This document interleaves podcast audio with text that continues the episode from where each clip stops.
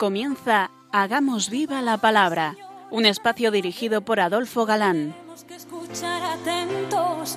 En tu palabra, Jesús, está el mensaje, el del amor, el de andar despiertos. Cuando no tenga sentido la tristeza, en nuestra historia andemos como ciegos. En tu palabra hallaremos la fuerza. que nos levanta. Hola amigos, bienvenidos al programa Hagamos viva la palabra. Estamos ante ustedes Katy González. Adolfo Galán. y Ana García, y es para nosotros un placer estar ante estos micrófonos de nuevo para compartir este tiempo en vuestra compañía, intentando, como dice el título de nuestro programa, hacer vida la revelación contenida en la Biblia, hacer viva la palabra. Bienvenidos a este espacio, donde seguimos descubriendo doctrina actual a través de las cartas de San Pablo. Y pasito a pasito hemos llegado al capítulo 4 de esta carta a los Gálatas, que estamos comentando. Y que, como podéis comprobar, queridos amigos, es de una riqueza eh, doctrinal extraordinaria. Sigue San Pablo usando comparaciones muy propias de judío. Hemos visto que habla de testamento, de promesa, de pedagogo, de la ley, y ahora nos va a hablar de herederos. El heredero, sin dejar de serlo, mientras era menor, no podía disponer de la herencia hasta que pasase la edad de la tutela. Mientras es menor de edad, el heredero no se diferencia del siervo, pues ninguno de los dos goza de la herencia. La fecha en la que el heredero, es este caso, llega a esa mayoría necesaria es la venida de Cristo al mundo. Con su muerte y resurrección somos ya herederos de pleno derecho. Un paréntesis para repaso. Jesucristo es verdadero Dios y verdadero hombre, ¿verdad? Hijo del Padre, de su misma divina naturaleza, es Dios de Dios, engendrado, no creado, como decimos en el credo. Pero toma naturaleza humana, naciendo de mujer, y es una naturaleza exactamente igual a la, a la nuestra, excepto en el pecado. Así tenemos a Dios, hecho hombre, con dos naturalezas reales y completas. El Espíritu, el Espíritu Santo, que es Espíritu del Padre y del Hijo, y también Dios verdadero, pero persona distinta. Al llegar la plenitud de los tiempos, Dios envió a nuestros corazones el Espíritu, y dice Pablo, ¿cómo vamos a escuchar que es el mismo Espíritu de su Hijo? Y con toda profundidad podemos decir, Abba, Padre, papaito, una filiación de hijos, distinta de la filiación de Cristo, claro, pero con toda propiedad llamamos Padre a Dios. Escuchemos. Pues yo digo, mientras el heredero es menor de edad, en nada se diferencia de un esclavo con ser dueño de todo, sino que está bajo tutores y administradores hasta el tiempo fijado por el Padre. De igual manera, también nosotros, cuando éramos menores de edad, vivíamos como esclavos bajo los elementos del mundo. Pero al llegar la plenitud de los tiempos, envió Dios a su Hijo, nacido de mujer, nacido bajo la ley, para rescatar a los que se hallaban bajo la ley, y para que recibiéramos la filiación adoptiva. La prueba de que sois hijos es que Dios ha enviado a nuestros corazones el espíritu de su Hijo que clama, Abba, Padre. De modo que ya no eres esclavo, sino hijo, y si hijo, también heredero por voluntad de Dios. Tras el ejemplo de haber estado como menores, en igualdad con los esclavos, emplea un término eh, Pablo de no fácil interpretación, pues dice, vivíamos como esclavos bajo los elementos del mundo. Unos opinan que se refiere aquí a la observancia de días, meses, estaciones, eh, la observancia del sábado, los nubilon- novilunios, etc. De fiestas ligadas a las estaciones.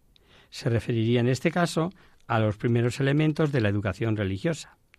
Los versículos 9 y 10, que vamos a leer pronto, si por un lado aparecen avalar esta interpretación, por otro lado parece referirse al mundo de los astros y fuerzas cósmicas, tan influyentes en la vida religiosa de los antiguos, y en este sentido puede que también se refiera a Pablo en citas que veremos en la carta a los de Colosas. Muy importante matizar que al decir que ya no somos esclavos, sino hijos, No se trata de una filiación adoptiva, eh, como podíamos pensar, eh, por similitud con actos humanos, aun con títulos jurídicos con derechos de herencia, sino que sin excluir esto, se trata de una realidad ontológica nueva, que adquirimos al sernos infundida la gracia santificante y estar en nosotros el Espíritu Santo. Ahí está la clave.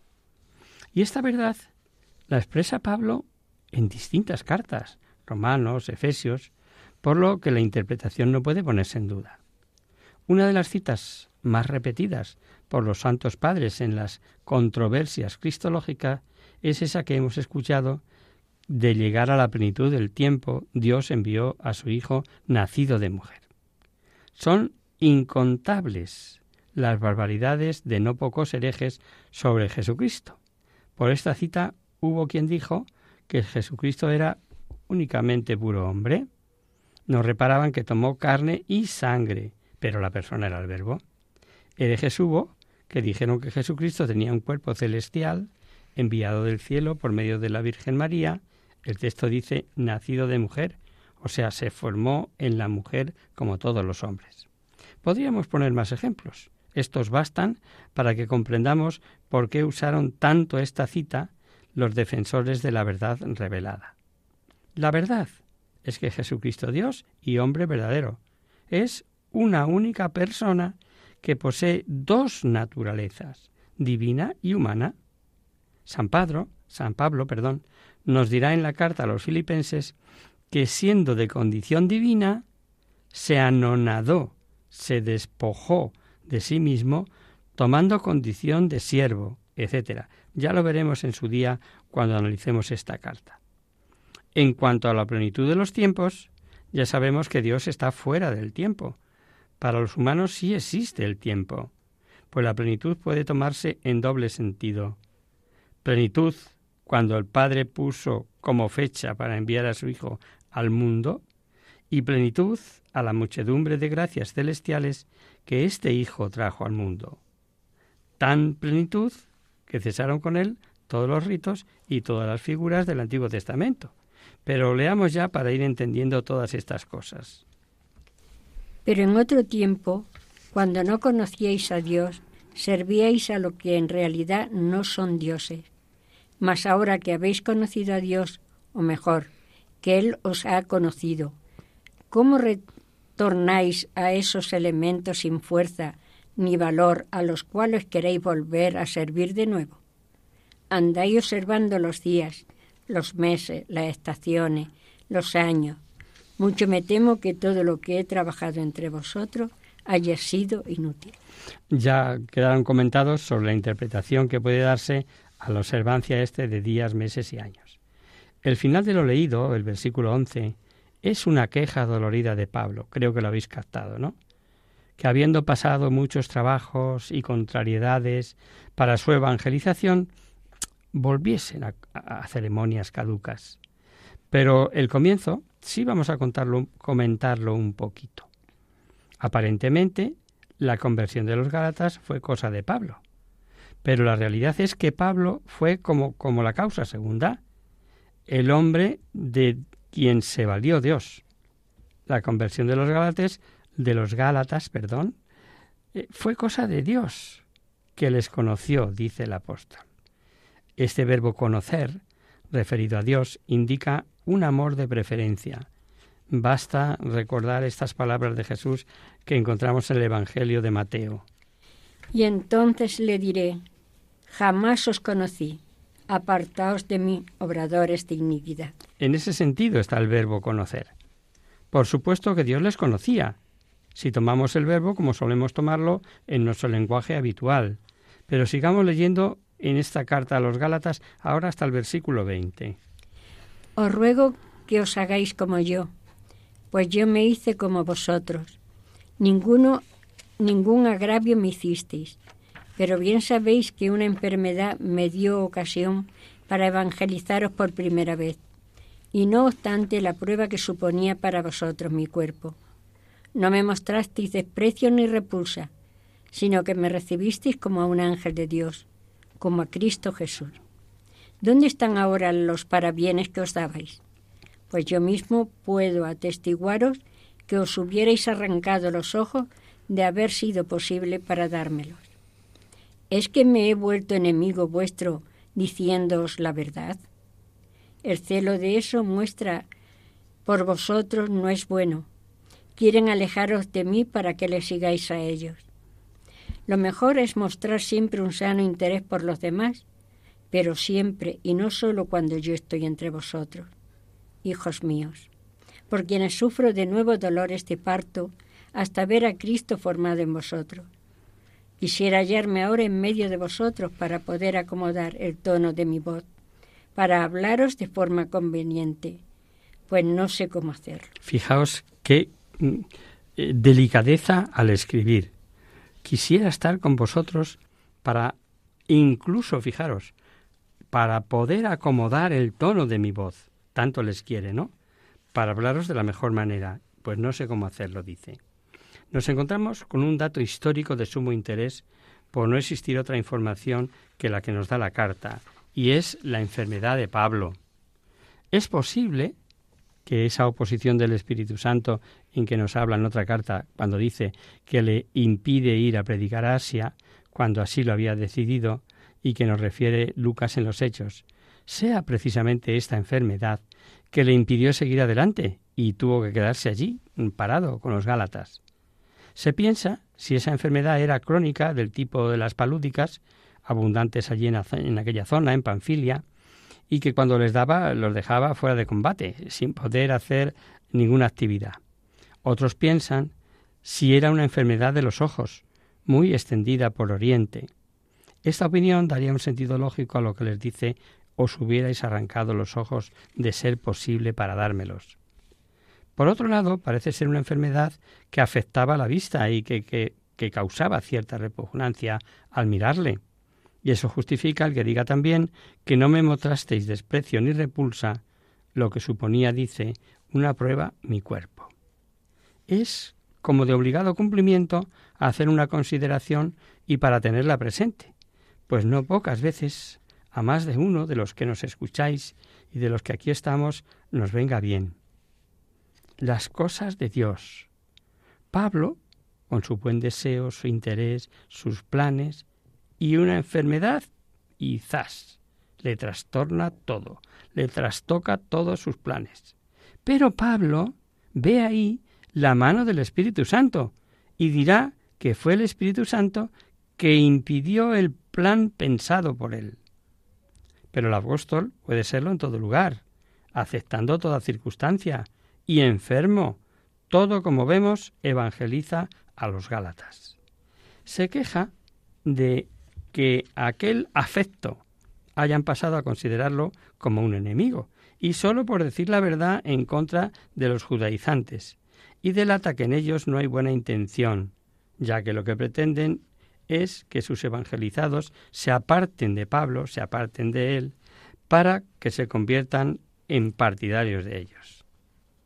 Es oportuno recordar que Pablo, como ningún otro antes de su conversión, fue enemigo de los que predicaban el Evangelio de Jesucristo, pero su intención era buena, creía hacer un bien. Pero en el caso de los judaizantes, como en el de tantos otros que perturban la intención, obviamente no es buena. ¿Cuántas veces se quejan almas buenas de escuchar un Evangelio distinto al que recibieron y cuyos predicadores buscan unas veces la originalidad, otras veces la mida muelle, criticando toda ascesis, y no pocas diciendo poco menos que el pecado no existe, que es lo que ellos quisieran. O algo muy de moda, justificar modos de actuar en aras de la libertad particular y personal, aunque sea intrínsecamente malo. Todo salirse del Evangelio de Jesucristo o decirlo de una manera indebida hace daño. La ternura del corazón de Pablo sale de vez en cuando. Aquí les dice, hijos míos, por quienes sufro de nuevo dolores de parto. Buena manera de recordarles que Él les engendró para el Evangelio. Y ahora parece un punto y aparte, sin duda, porque los, sesiona, que queden o que puedan los Gálatas volver a observancias de la ley como cosa necesaria. y, tiene miedo a no acertar, a expresarse debidamente en la carta. Y les dice, ¿desearía estar presente? para poder adaptar las diversas circunstancias y formas de expresión, aclarando y matizando según los casos, claro. Hacemos ahora, si os parece, una pequeña pausa.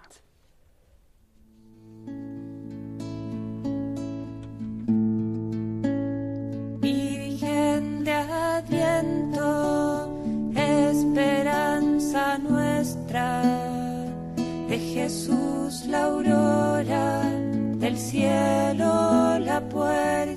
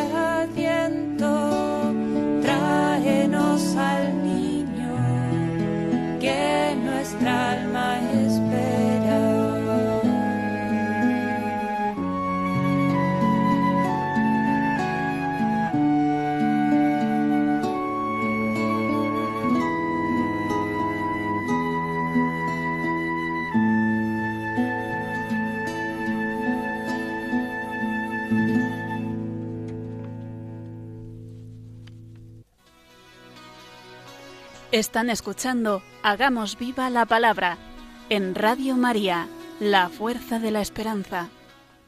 Amigos, de nuevo con vosotros tras este breve descanso musical. Os recordamos, queridos oyentes, que sintonizáis el programa Hagamos viva la palabra. Si queréis contactar con nosotros vía correo postal, lo podéis hacer a Radio María, Paseo Lanceros número 2, primera planta 28024 de Madrid.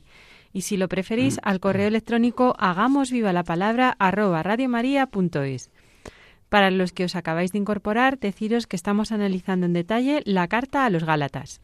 Sin dejar la materia sobre la que gira la carta, ahora Pablo se vale de una alegoría un tanto desconcertante para nosotros, pero perfectamente comprensible para los destinatarios de la carta.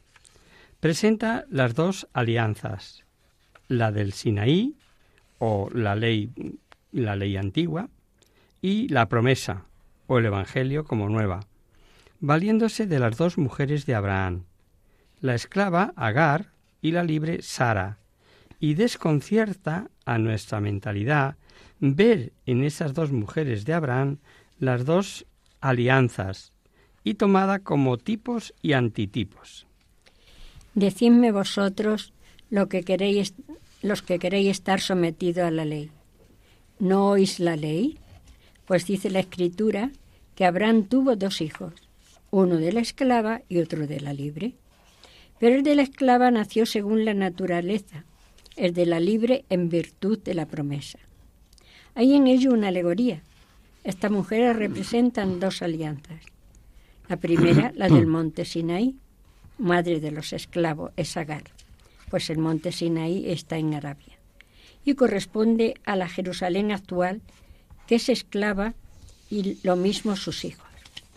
Pero la Jerusalén de arriba es libre, esa es nuestra madre, pues dice la Escritura, regocíjate estéril, la que no das hijos, rompe en gritos de júbilo la que no conoce los dolores del parto, que más son los hijos de la abandonada que los de la casada. Y vosotros, hermanos, a la manera de Isaac, sois hijos de la promesa.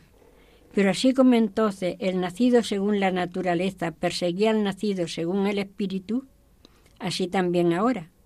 Pero, ¿qué dice la escritura? Despide al esclavo y a su hijo, pues no ha de heredar el hijo de la esclava juntamente con el hijo de la libre. Así que, hermanos, no somos hijos de la esclava, sino de la libre. Un poco lioso para nosotros, ¿a que sí? Para gente del 2022. Vamos a intentar aterrizar el pasaje. Esta alegoría, no olvidéis que es una alegoría, de las dos mujeres. Dice Pablo, Agar, esclava, representa a la Jerusalén actual, es la esclava, es la sinagoga. Agar da a luz según la carne. La Jerusalén actual da a luz según la ley. Agar da a luz un hijo esclavo. La Jerusalén actual da hijos esclavos sujetos a la ley. En el fondo va persiguiendo la misma idea que hemos visto antes del descanso, ¿no? Sara es la libre, la Jerusalén celeste, la Iglesia, está libre del yugo de la ley. Sara alumbra según la promesa, la Nueva Jerusalén alumbra según el Espíritu. El hijo de Sara es libre y es heredero. Los hijos de la Nueva Jerusalén son libres y herederos de la promesa. Para mejor entender esta alegoría, bueno será anticipar esta cita de la carta a los hebreos. Vosotros, en cambio, os habéis acercado al monte, Sión, a la ciudad del Dios vivo, la Jerusalén celestial, y a miradas de ángeles, reunión solemne y asamblea de los primogénitos inscritos en los cielos. Es decir, miriadas de ángeles, reunión solemne, asamblea de primogénitos inscritos en los cielos. Habíamos apuntado la posibilidad de darse ese maravilloso sentido típico, único en la Biblia. Historia pura es Agar, Sara, hijo de la esclava e hijo de la libre, expulsión de la esclava, etc. Y no obstante, pueden estar significando además algo futuro y trascendente. Fijaos que la animosidad de los judíos contra los cristianos en la época que se escribe esta carta queda representada aquí por Ismael, el hijo de la esclava, y los cristianos representados por Isaac. Pero el hijo de la esclava es echado fuera, no es heredero, sin embargo, perdón, sin embargo, lo es el hijo de la libre, de Isaac. Resumen, el cristiano es hijo de Abraham, heredero de la promesa, en cambio se puede tener en, tronque carnal con Abraham como lo tenía Ismael y no ser heredero. Dada la importancia de este sentido llamado típico y que debemos saber, ya lo explicamos en su día, que estos sentidos deben ser revelados como tales por la misma Biblia o bien por la Iglesia. Hay muchos ejemplos en la Biblia de sentidos típicos y, esto ya lo sabéis de memoria, pero vamos a hacer recordatorio de uno solo. Dice el libro de los números. Y dijo Yahvé a Moisés, hazte una serpiente de bronce y ponla sobre un mastil. Todo el que haya sido mordido y lo mire, vivirá. Este pasaje es tipo de la cruz de Cristo, y que encontramos en el Nuevo Testamento y en el Evangelio de San Juan leemos. Y como Moisés levantó la serpiente en el desierto, así tiene que ser levantado el Hijo del Hombre, para que todo el que crea tenga vida por él. Es explicado además por la propia, la propia Biblia, en este caso, como vemos. Tal vez pudiera en esta alegoría que estamos comentando de los cartas a las Gálatas no ser otra la intención de San Pablo, que la de presentar esta historia como ejemplo ilustrativo, como, como nos cuentan lo de la serpiente en el desierto, para dar a entender el carácter diferente, importante, aquí está la clave, y lo que pretende eh, que quede claro a los Gálatas por parte de San Pablo, las dos alianzas, la ley mosaica y la ley cristiana. Sea una cosa o sea otra, lo que es indudable es que San Pablo intenta demostrar más claramente que los verdaderos descendientes de Abraham son los que aceptan la fe y no los que observan la ley.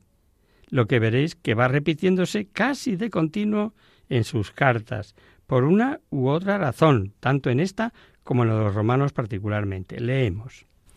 Para ser libres no nos libertó Cristo. Manteneos pues firmes y no os dejéis oprimir nuevamente bajo el yugo de la esclavitud. Soy yo, Pablo, quien os lo dice. Si os dejáis circuncidar, Cristo no os aprovechará nada. De nuevo, claro, a todo hombre que se circuncida queda obligado a practicar toda la ley. Habéis roto con Cristo todo cuanto buscáis la justicia en la ley. Os habéis apartado de la gracia. Pues a nosotros nos mueve el Espíritu a guardar por la fe los bienes esperados por la justicia. Porque en Cristo Jesús ni la circuncisión ni la incircuncisión tienen valor, sino solamente la fe que actúa por la caridad. Ante lo evangelizado por San Pablo, no queda otra postura que o hacer caso a los judaizantes y circuncidarse, ojo, con la obligación de guardar toda la ley, o elegir a Cristo, liberándose del yugo de la ley.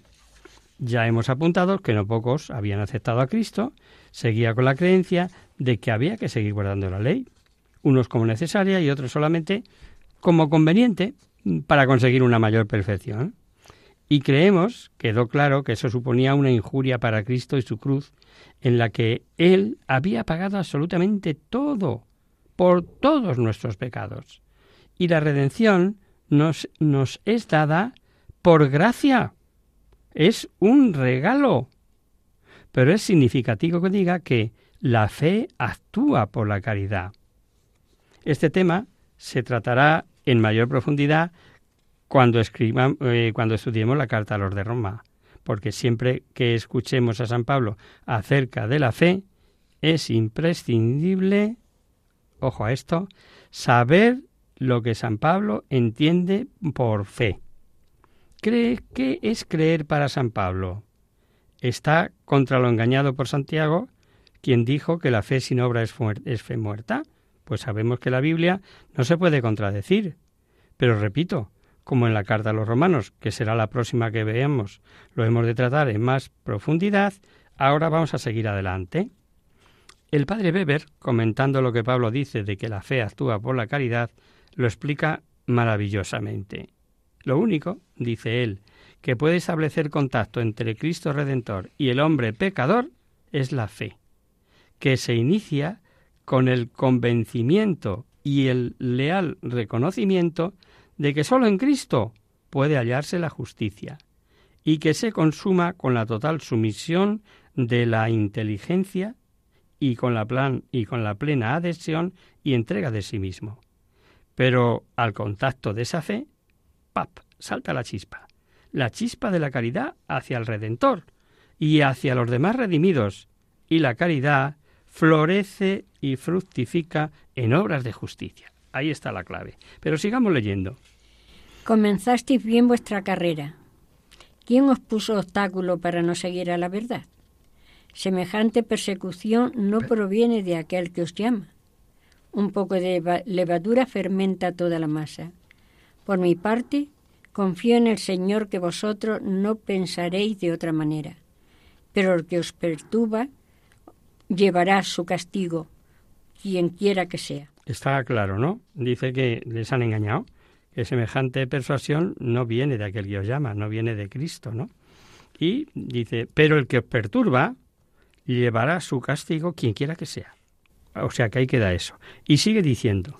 En cuanto a mí, hermanos, si aún predico la circuncisión, ¿por qué soy todavía perseguido? Pues se acabó ya el escándalo de la cruz. Ojalá que se castrasen los que os perturban. Esto es fuerte, ¿eh? Esto es fuerte.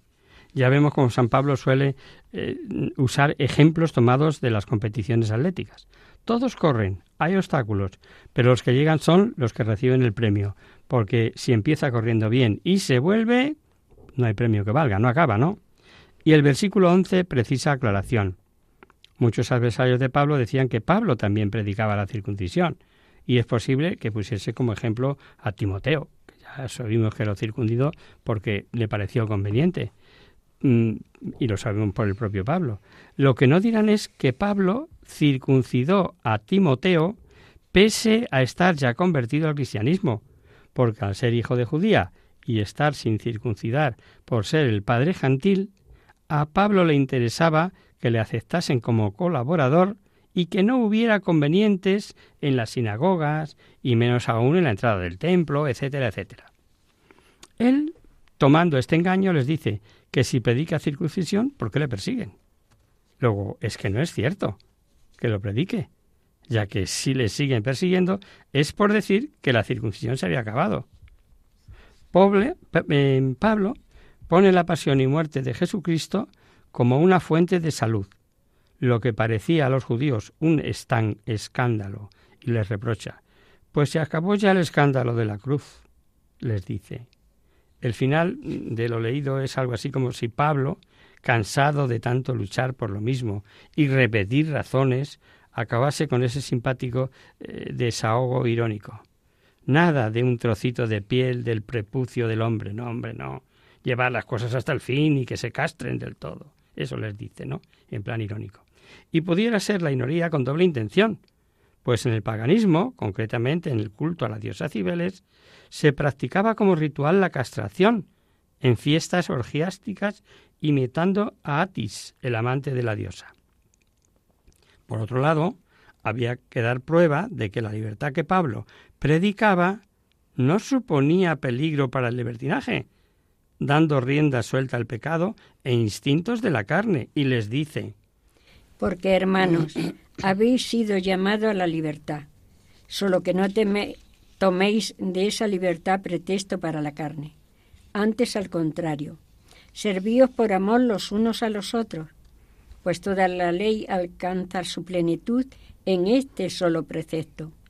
Amarás a tu prójimo como a ti mismo. Pero si os mordéis y os devoráis mutuamente, mirad, no vayáis mutuamente a destruiros. No hay temor porque el precepto de la caridad se resume toda la ley que alcanza, dice, su plenitud del amor. Amarás al prójimo como a ti mismo. Eso queda claro. Así que aquí lo dejamos si os parece por hoy, amigos.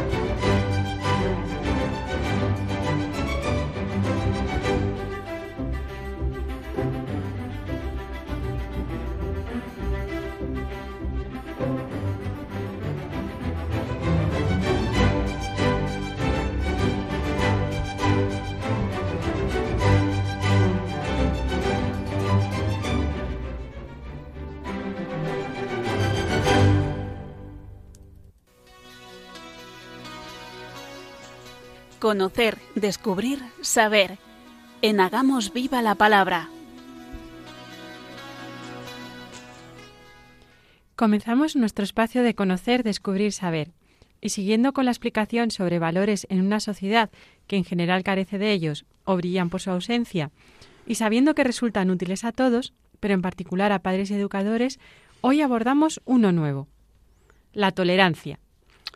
La tolerancia del latín tolerare, sostener, soportar, define el grado de aceptación frente a un elemento contrario a una regla moral. Podríamos definir la tolerancia como la aceptación de la diversidad de opinión social, étnica, cultural y religiosa. O de otra manera, es la capacidad de saber escuchar y aceptar a los demás, valorando las distintas formas de entender y posicionarse en la vida, siempre que no atenten contra los derechos fundamentales de la persona. La tolerancia, si es entendida como respeto y consideración hacia la diferencia, como una disposición a admitir en los demás una manera de ser y de obrar distinta a la propia, o como una actitud de aceptación del legítimo pluralismo, es a todas luces un valor de enorme importancia. El mundo sueña con la tolerancia desde que es mundo, quizá porque se trata de una conquista que brilla a la vez por su presencia y por su ausencia. Se ha dicho que la tolerancia es fácil aplaudir difícil de practicar y muy, muy difícil de explicar. Hay una tolerancia propia del que exige sus derechos. La oposición de Gandhi al gobierno británico en la India no es visceral, sino tolerante, fruto de una necesaria prudencia. En sus discursos repetirá incansablemente que, dado que el mal solo se mantiene por la violencia, es necesario abstenerse de toda violencia. ¿Os, os imagináis, queridos amigos, lo que esa actitud supondría a nivel mundial? Además, si respondemos ojo por ojo, lo único que conseguiremos será un país de ciegos, o como mínimo de tuertos. ¿Cuándo se debe tolerar algo? La respuesta genérica es siempre que, de no hacerlo, se estime que ha de ser peor el remedio que la enfermedad. Se debe permitir un mal cuando se piense que impedirlo provocará un mal mayor o impedirá un bien superior. Ahí entra en juego nuestro discernimiento. Defender una doctrina, una costumbre, un dogma, implica casi siempre no tolerar su incumplimiento. Con este concepto entenderemos claramente que la verdad siempre surge desde la individualidad y que las verdades generalistas solo nos llevan a un camino de confusión. De todas formas, hay dos evidencias claras, que hay que ejercer la tolerancia y que no todo puede tolerarse. Y compaginar ambas evidencias es un difícil problema. Todos los análisis realizados por filósofos y estudiosos de la materia al respeto de la tolerancia resaltan la dificultad de precisar cuál es su núcleo esencial, o sea, los límites entre lo tolerable y lo intolerable. Y de nuevo, y como en casi todos nuestros acontecimientos diarios, debemos beber en la fuente de las virtudes, en este caso, la sencillez, la generosidad y la justicia. Ellas serán las encargadas de darnos el discernimiento que nos dé la inspiración para el bien obrar. Hemos empezado hablando de la tolerancia como parte del respeto a la diversidad. Se trata de una actitud de consideración hacia la diferencia, de una disposición a admitir en los demás una manera de ser, de y de obrar distinta de la propia, de la aceptación del pluralismo. Ya no es permitir un mal, sino aceptar puntos de vista diferentes y legítimos, ceder en un conflicto de intereses justos. Y como los conflictos y las violencias son la actualidad diaria, la tolerancia es un valor que es muy necesario y urgentemente y que urgentemente hay que promover. Este respeto a la diferencia tiene un matiz pasivo y otro activo. La tolerancia pasiva equivaldría al vive y deja vivir y también a cierta indiferencia. En cambio, la tolerancia activa viene a significar solidaridad, una actitud positiva que se llamó desde antiguo benevolencia. Los hombres, dijo Séneca, deben estimarse como hermanos y conciudadanos, porque el hombre es cosa sagrada para el hombre. Su propia naturaleza pide el respeto mutuo, porque ella nos ha constituido parientes al engendrarnos de los mismos elementos y para un mismo fin. Séneca no se conforma con la indiferencia. ¿No derramar sangre humana?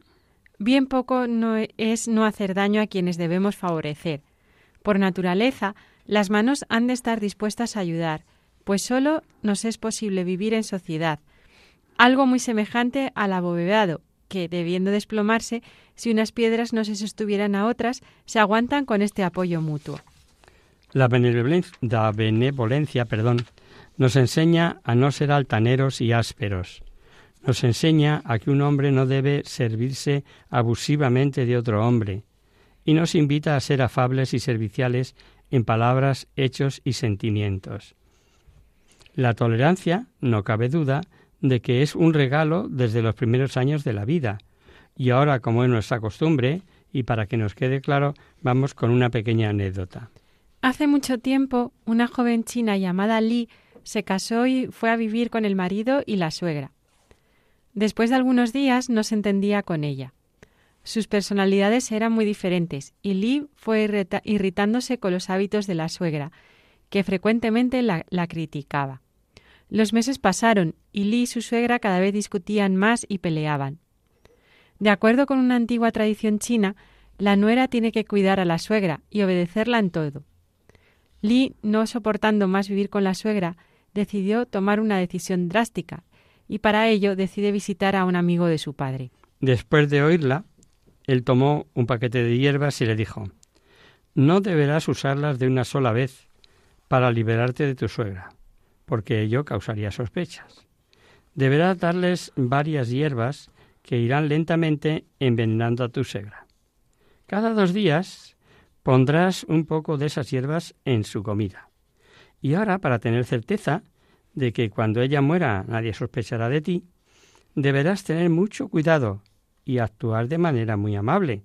No discutas, ayúdala a resolver sus problemas. Recuerda, tienes que escucharme y seguir todas mis instrucciones. Lee respondió. Sí, señor Juan, haré todo lo que usted me dice. Lee quedó muy contenta, agradeció al señor Juan su ayuda y volvió muy apurada para comenzar el proyecto de asesinar a su suegra. Pasaron las semanas y cada dos días Lee servía, servía una comida especialmente tratada a su suegra. Siempre recordaba lo que el señor Juan le había recomendado sobre evitar las sospechas. Así controló su temperamento, obedecía a la suegra y la trataba como si fuera su propia madre. Después de seis meses, la casa entera estaba completamente cambiada. Lee había controlado su temperamento y casi nunca la aborrecía. En esos meses no había tenido ni una discusión con su suegra, que ahora parecía mucho más amable y fácil de lidiar con ella. Las actitudes de la suegra también cambiaron, y ambas pasaron a, tratarse como madre e hija. Un día Lee fue nuevamente en busca del señor Juan para pedirle ayuda, y ésta le dijo Querido señor Juan, por favor, ayúdame a evitar que el veneno mate a mi suegra. Ella se ha transformado en una mujer agradable y la amo como si fuera mi madre. No quiero que ella muera por causa del veneno que la di. El señor Wan sonrió y señaló con la cabeza. Señora Lee, no tiene por qué preocuparse. Su suegra no ha cambiado, la que le cambió fue usted. Las fibras que le di eran vitaminas para mejorar su salud. Mejorar su salud. El veneno estaba en su mente, en su actitud. Fuero fue echado fuera y sustituido por el amor que pasaste a darle a ella. En China existe un adagio que dice La persona que ama a los otros también será amada.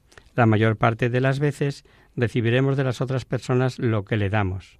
Acuérdate siempre, es el plantar es opcional, pero la cosecha es obligatoria. Por eso ten cuidado con lo que plantas.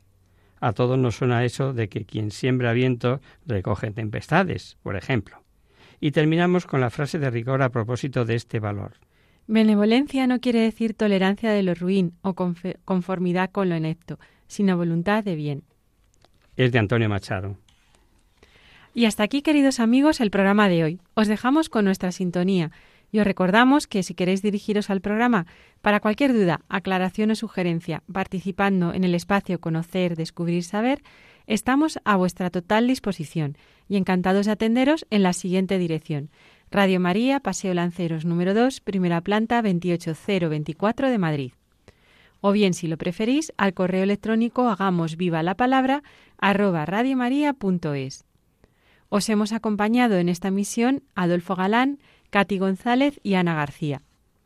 El próximo miércoles, como sabéis, está el programa del Padre Rubén Inocencio, que alterna con nosotros, quien guarda mi palabra, por tanto, nosotros nos encontraremos de nuevo dentro de 15 días, si Dios quiere.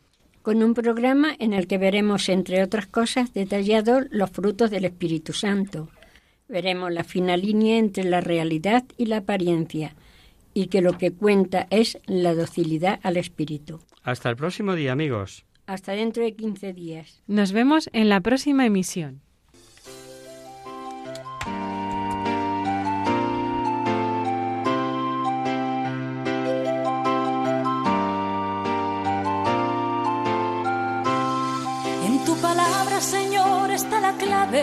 Solo tenemos que escuchar atentos. En tu palabra, Jesús, está el mensaje, el del amor, el de andar despierto. Así concluye Hagamos viva la palabra con Adolfo Galán. como ciegos en tu palabra y haremos la fuerza que nos levante y llene de sosiego. Ojalá.